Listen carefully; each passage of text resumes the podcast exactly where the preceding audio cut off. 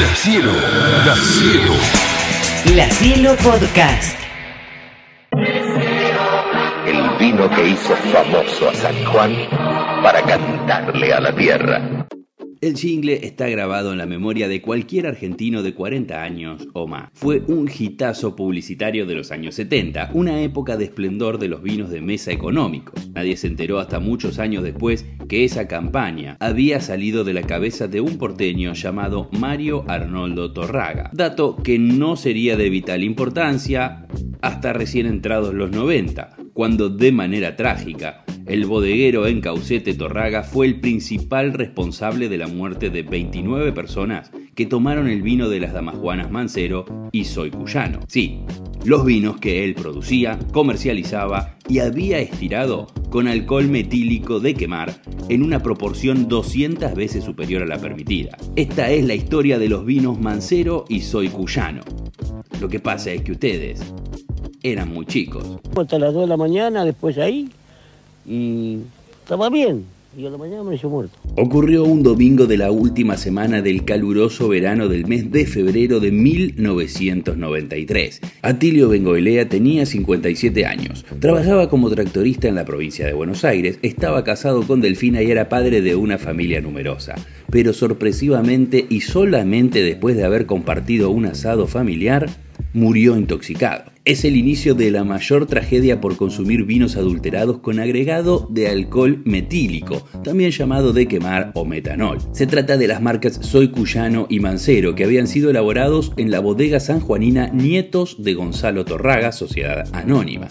Estimo, ¿cierto?, que el producto tiene que ya eh, haber salido adulterado, o sea que no, no pudo haber sido adulterado en ninguna otra etapa sino que ya se envasó en esas condiciones. A lo largo de varios meses, el número de muertos empieza a variar, entre 26 y 30, con casi medio centenar de personas que terminaron con diversas lesiones, siendo la ceguera y los daños neurológicos los más importantes. Otro paciente que se ha recuperado levemente, pero igualmente está grave, que está con pérdida de la visión son tres casos que están graves. En ese año la cifra superó a los fallecidos por ingesta de propolio ocurrida meses atrás y que también había ocupado un importante lugar en la agenda mediática.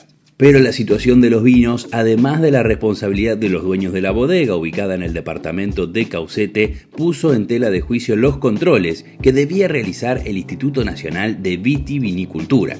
Las intoxicaciones se produjeron en Quilmes y Ensenada, provincia de Buenos Aires, donde el vino era envasado en damajuanas de 4 litros y medio que se vendían a 3 pesos con 50. Luego eran distribuidos además en Santa Fe, Corrientes, Entre Ríos y Misiones. ¿Cómo fue, señora? No sé, qué sé yo cómo fue. ¿Cómo te voy a decir? ¿Ustedes vendían el vino suelto?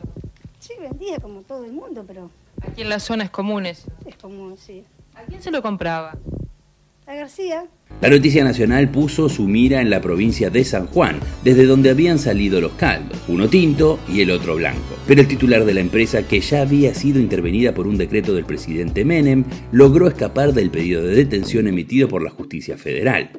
Finalmente, y con una asegurada e inmediata excarcelación, Mario Torraga se entregó, acusando a las autoridades de un complot orquestado por Mendoza para perjudicar a la industria vitivinícola sanjuanina. No soy ni culpable ni responsable. Usted dijo que eh, los, lo- los muertos y los enfermos son atribuibles a, a- a las marcas Mancero y Soy Cuyano, y yo le digo que no. En su declaración, Torraga se olvidó declarar que tres años antes había sido condenado a prisión por falsificar cupos de vinificación dictada en el inicio de los años 90. Es decir, que algunos antecedentes tenía. Un tribunal federal, en un juicio oral y público, condenó a Mario Torraga a 15 años de prisión y al enólogo Armando Rives a 10 años.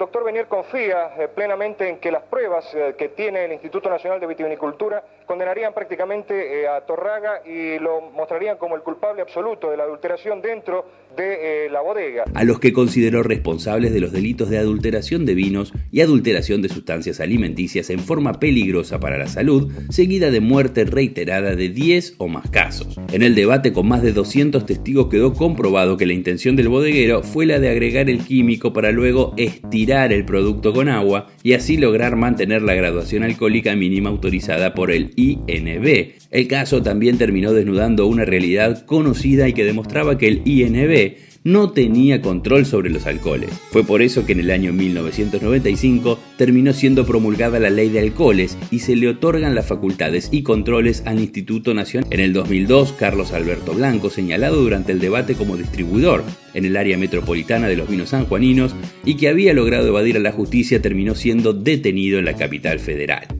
Sí, en el 2002 recién lo detuvieron. En el año 2010, la Segunda Cámara Federal de La Plata ratificó una condena civil contra el INB y la bodega sanjuanina Nietos de Gonzalo Torraga por las casi 30 muertes y ratificó el pago de 300 mil pesos más intereses de 17 años a favor de los herederos de Atilio Bengoilea, una de las víctimas mortales. Mientras tanto, muchos otros perdieron los juicios en los tribunales y nunca cobraron una indemnización pasó en Argentina, en el año 1993. Lo que pasa es que ustedes eran muy chicos.